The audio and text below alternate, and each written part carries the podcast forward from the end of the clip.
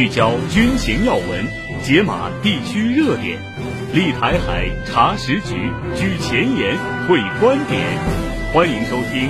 《台海点兵》。站在台海前沿，纵览国际军情。这里是《台海点兵》，我是陈蔚。首先进入今天的军文速递。军文速递。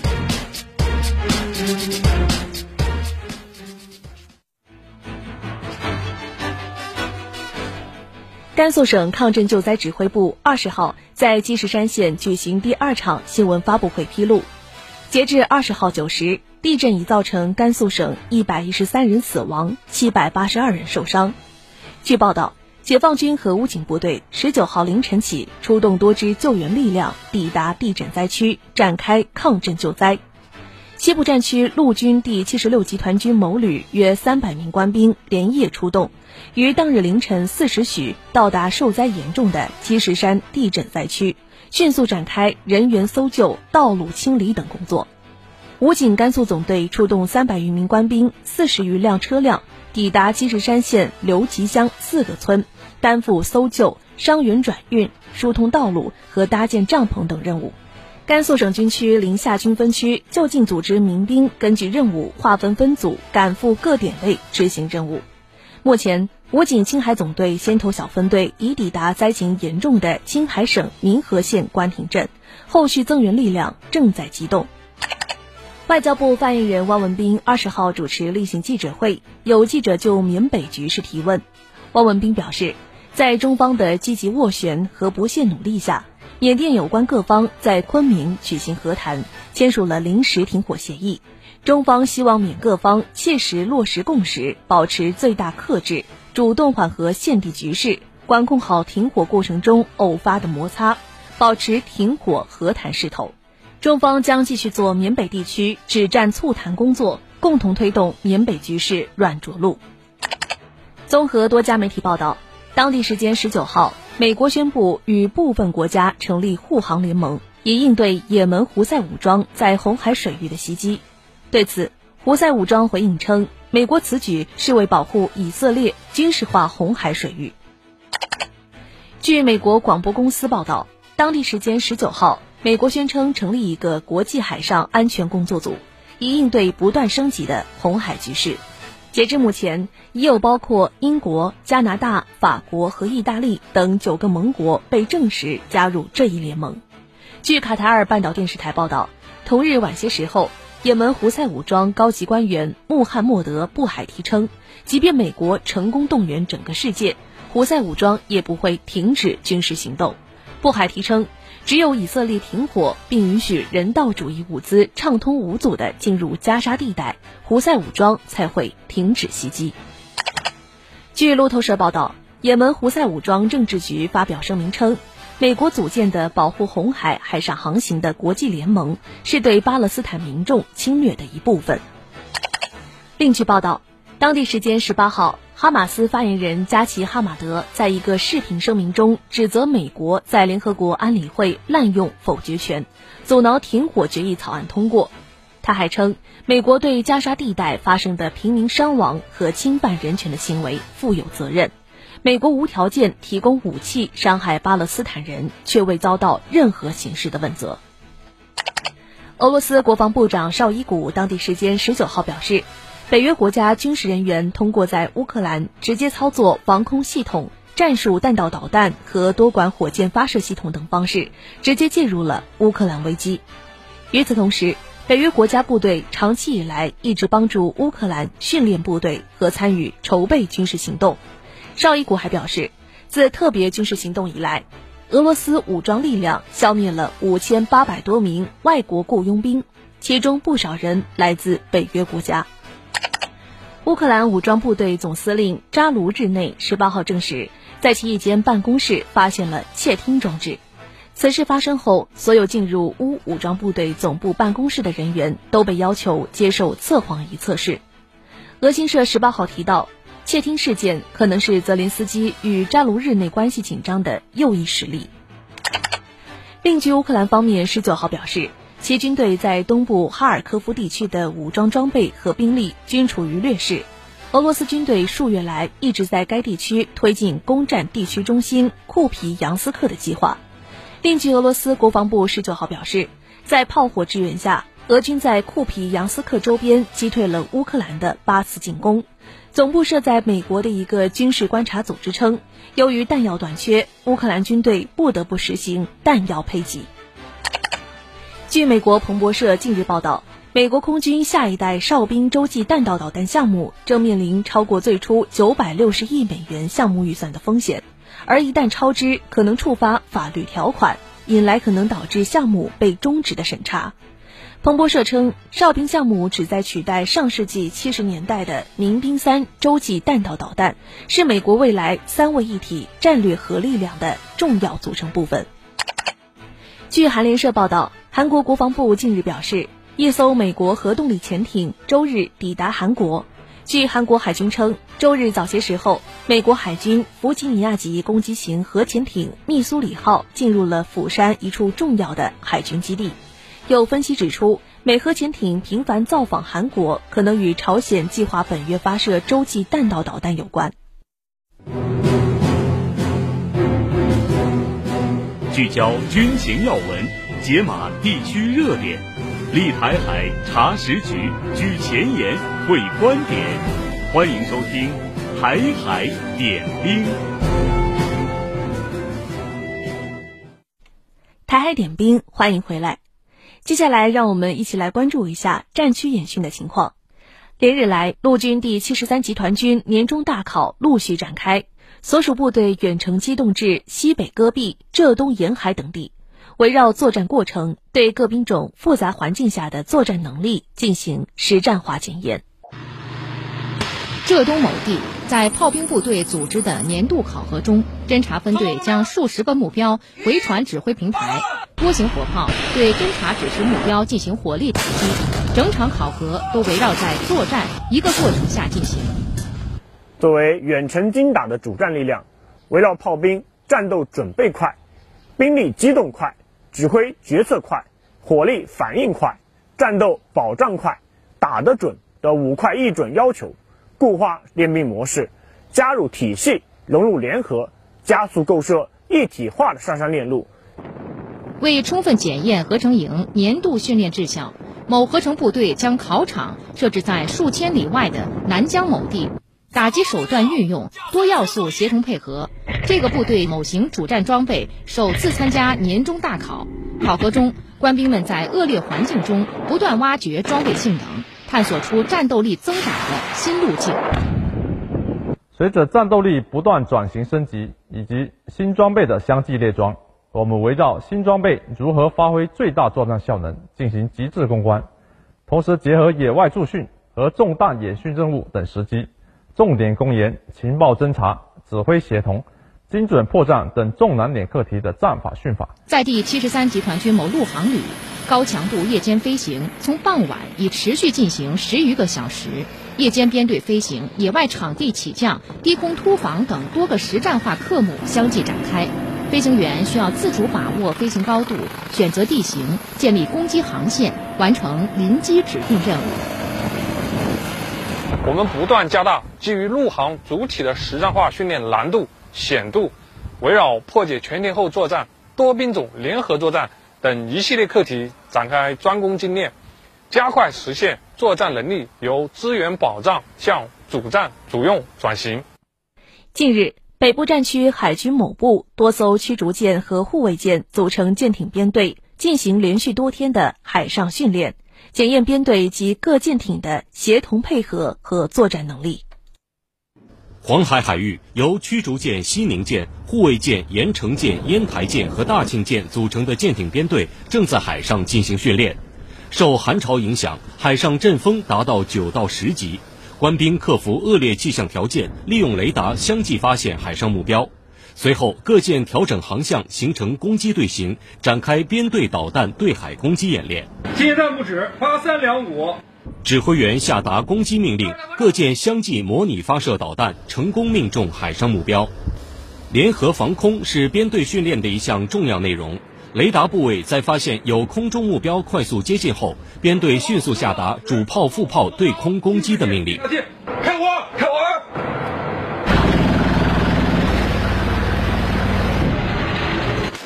在连续多天的海上训练中，各舰围绕编队作战科目重点难点，进行了编队和单舰实际使用武器，以及舰炮对海攻击、编队对水雷防御、编队海上补给等科目训练，强化单舰参加编队协同作战能力。我们紧贴作战任务，把敌情设像、环境设真、态势设活，演练编队战法在作战行动中的运用。提高编队各级指挥员处置突发情况能力和官兵快速反应能力。军供站是服务部队备战打仗的拥军优抚单位，也是军队后勤保障的延伸和补充。近日，中部战区某调度中心在湖北襄阳展开一场军供应急保障演练，探索军供保障新模式。部队约两百人。接到任务后，襄阳市军工站会同军代室紧急制定方案。组织野战条件下军工加工制作，同时调用民兵分队冲锋舟实施跨江送餐保障。演练中，军工站依托现有设备，迅速组织开设战时军工保障点，在提供饮食供应保障的基础上，拓展延伸货物转运、物资采购、油料补给、医疗抢救、车辆维修等保障职能，积极探索综合化、区域化、一体化保障能力，探索完善定点多样综合保障。智能拓展多元保障、应急应战高效保障、全域联动资源保障等模式，接下来我们将按照平战结合的模式升级完善，持续深化沿途军供保障模式的探索。如果说舰载机飞行员是刀尖舞者，那么海军航空大学某基地的飞行教官则是在刀尖上磨练尖刀。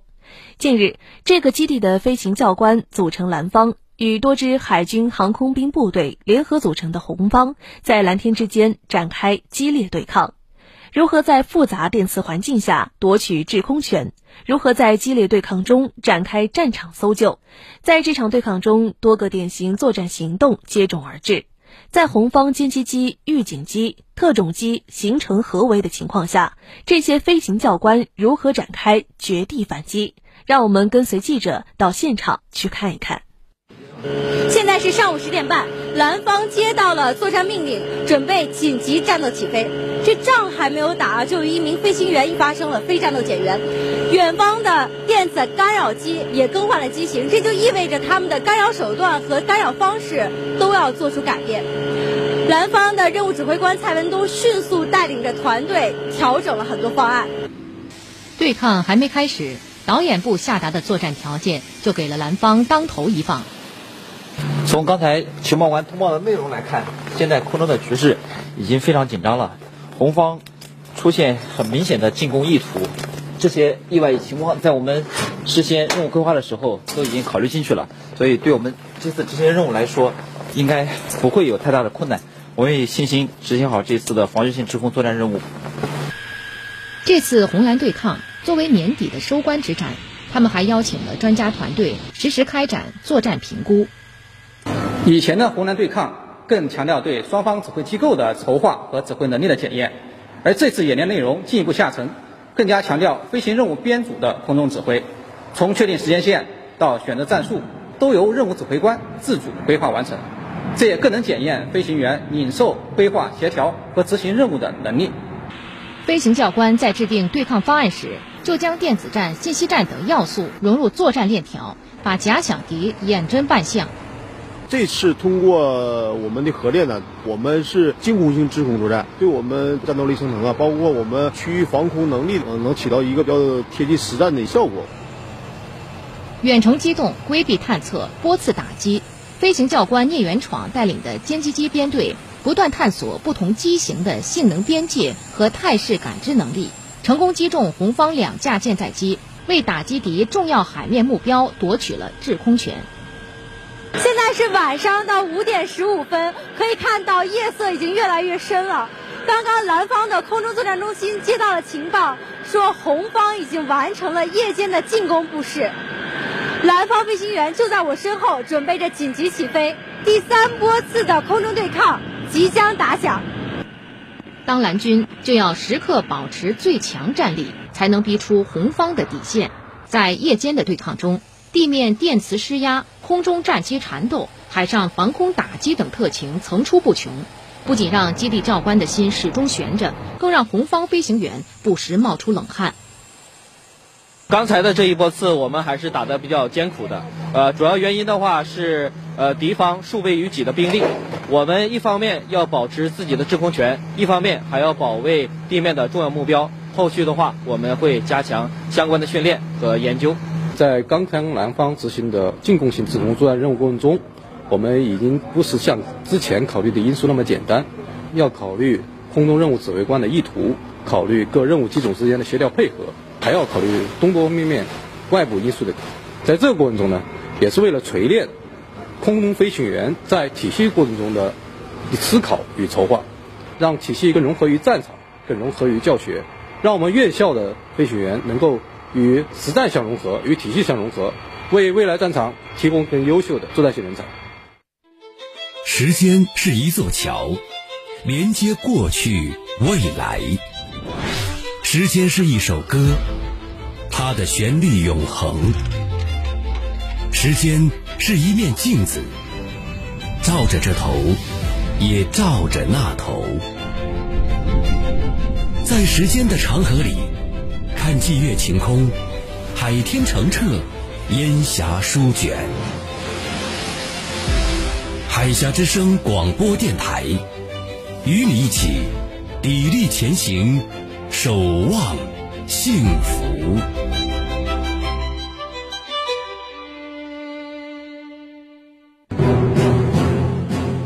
权威专家发声高一度，专业媒体视角广一度。带来军情深一度，这里是台海点兵。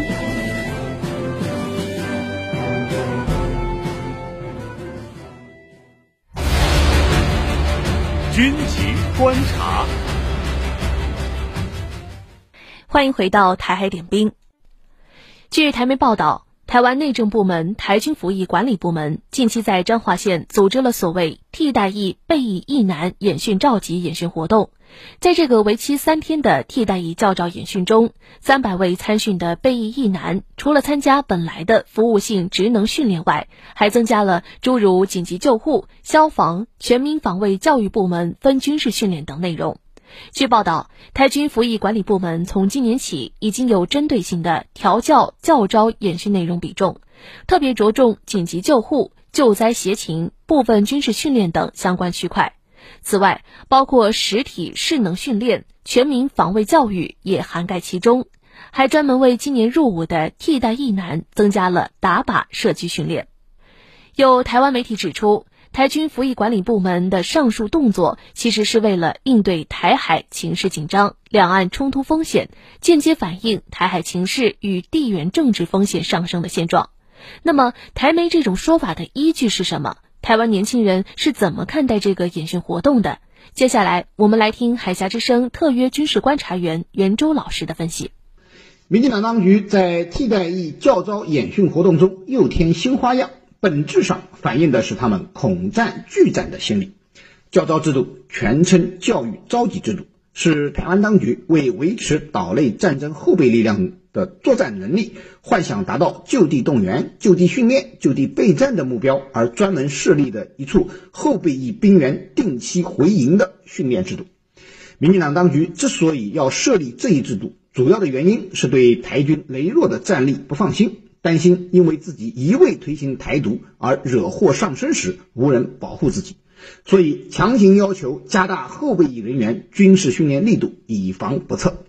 实际上，民进党当局的担心是不无道理的。台军战力羸弱已经是人尽皆知的事实。由于不满民进党当局将台海变得兵凶战危，台湾青年多不愿意入役当兵，不肯替民进党当局充当台独的炮灰。为吸引青年入伍当兵，民进党当局一再降低义务兵服役年限，并已经在多年前就将台兵役制度服役期改为四个月之短。四个月的军营生活，实事求是的讲，根本不可能完成一个普通地方青年向合格军人的转变。退役之后和没经过军事训练的普通百姓也并无多大区别。为使退役之后的这些后备役人员能够保持一定的军事技能，达到暂时能够拿得起枪上战场，民进党当局才想出了这招教育召集制度。然而，即便如此，台军又想出了征召替代役的招数，让不愿意服现役的适龄青年用为政府部门服务的方式替代兵役，役期一年。服役期间则需要参加相关的教招训练。由于替代役多数分配的工作及服役的单位偏向公众服务性质，所以一直以来他们参与的教招训练形式大于内容，多是走走过场。并没有多少真刀真枪的军事训练内容。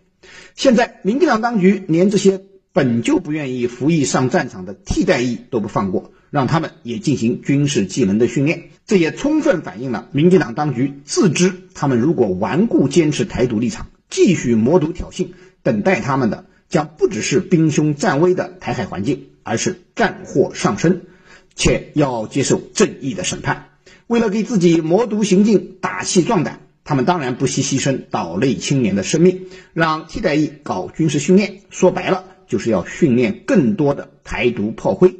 军事人员的战场技能是靠长期的训练和养成保持的。如此短期的应付式训练，无论是退役士兵还是替代役役男，除了多训练一些填充战场的炮灰之外，根本不可能达到民进党当局武装台湾以武拒统的阴谋。面对民进党当局费尽心机以武谋独的丑恶行径，难怪岛内已经有人惊呼投票民进党青年上战场。由此可见，民进党的这种企图把台湾武装成刺猬，让岛内青年上战场为台独卖命的政策，在岛内是多么的不得人心。未来，如果岛内台独势力勾连外部势力谋独行径更加猖獗，台湾将日益成为地球最危险之地。岛内青年不仅会想方设法拒服兵役，恐怕连替代役也会千方百计地加以逃避。民进党当局以武拒统的策略，自始至终都只能是他们聊以自慰的自嗨行为罢了，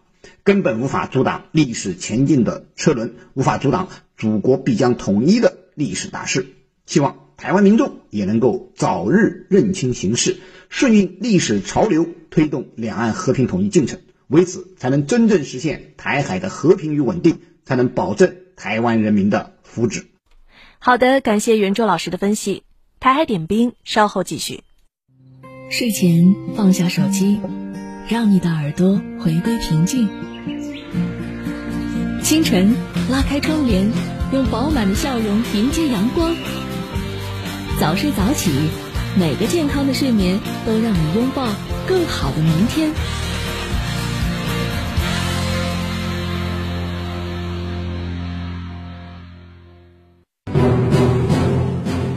权威专家发声高一度，专业媒体视角广一度，带来军情深一度。这里是台海点兵。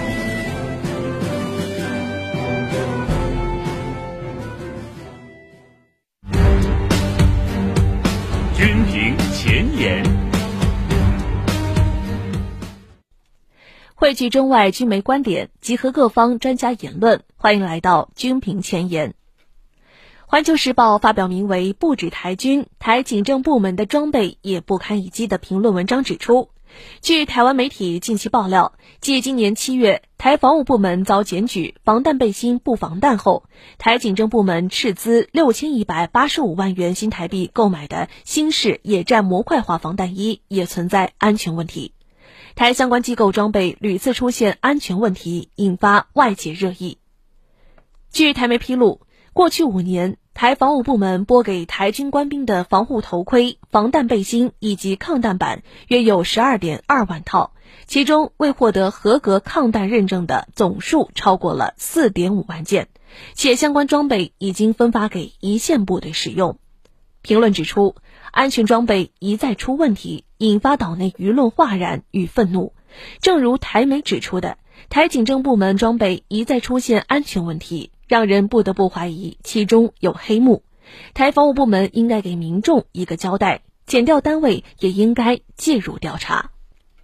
台海网发表文章：二零二三年台湾这一年，民进党当局全民皆兵企图昭然若揭。文章隶属了二零二三年以来，民进党当局延长台军义务役期限、扩编警察保二总队、扩大招募民防、义警支援军事勤务任务，种种行径都仿佛在塑造战争必然论。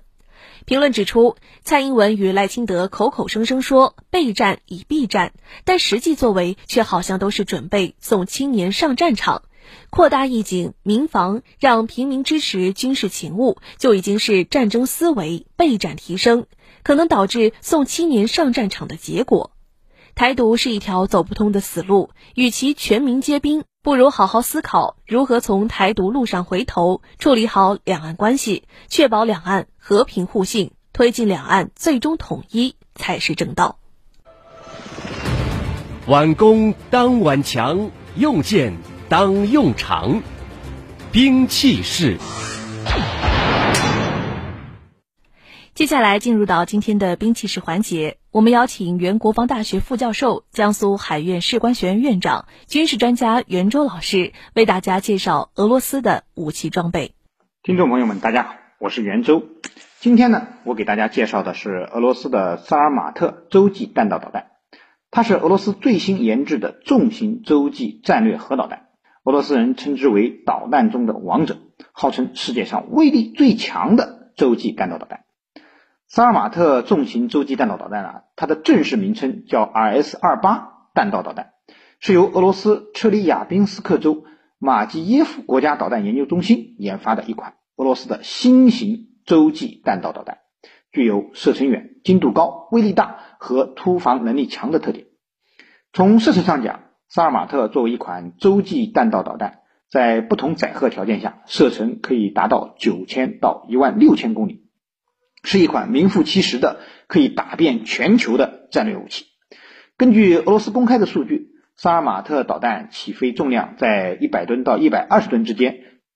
投掷重量在五吨左右时，其射程就可以达到一万六千公里；而当起飞重量在一百五十吨到两百吨之间，投掷重量达到十吨左右时，虽然射程达不到第一种模式的一万六千公里，但是依旧可以达到超过九千公里的水平。从打击精度上讲，萨尔马特可以达到命中原概率误差一百五十到两百米之间，这对于洲际弹道导弹这样的战略武器而言，已经是相当优秀的水平了。萨尔马特的威力更是毋庸置疑的，其长度为三十五点五米，直径三米，至少可以携带十枚七十五万吨 TNT 当量的核弹头，对多个目标进行打击。也可以携带一枚两千五百万吨 TNT 当量的单个弹头，对单个目标进行打击。这样的威力是一个什么概念呢？要知道，一九四五年，美国在广岛投下的那枚名叫“小男孩”的原子弹的当量仅为一点五万吨 TNT 当量。那么，这个萨尔马特的当量相当于一千六百多个广岛原子弹。也就是说，如果当年投下的不是“小男孩”，而是一枚萨尔马特，恐怕遭遇毁灭性打击的。就不是一个广岛了，而是整个日本。突防能力强，则是萨尔马特导弹的又一个显著特点。一方面，它采用了分导式多弹头设计，能够携带多达十枚可以进行独立制导瞄准的分导式核弹头，而且在设计之初，设计师们还对它的弹头飞行打击轨迹进行了最优化的设置。也正是因此，这些分导弹头啊。能够从若干个提前预设好的目标中进行专门性的识别性攻击。另一方面，该导弹的战斗部还采用了多种先进的技术来增强它的突防能力，比如说配备了多个诱饵弹头，还在萨尔马特洲际导弹的外形设计以及涂料上都采用了隐身技术和专门的特殊材料，弹头呢能够进行机动变轨等等。根据官方媒体的报道。萨尔马特洲际弹道导弹可以突破所有的反导系统，甚至还能毫无压力地应对美国的全球快速打击系统。俄罗斯萨尔马特洲际弹道导弹成功的研制和装备部队，使俄罗斯又增强了一件有效威慑对手的大杀器，使美国和北约在对俄罗斯动歪脑筋的同时呢，不得不考虑它的存在而有所顾忌。好的，以上就是今天台海点兵的全部内容。站在台海前沿，纵览国际军情，这里是台海点兵，我们明天再见。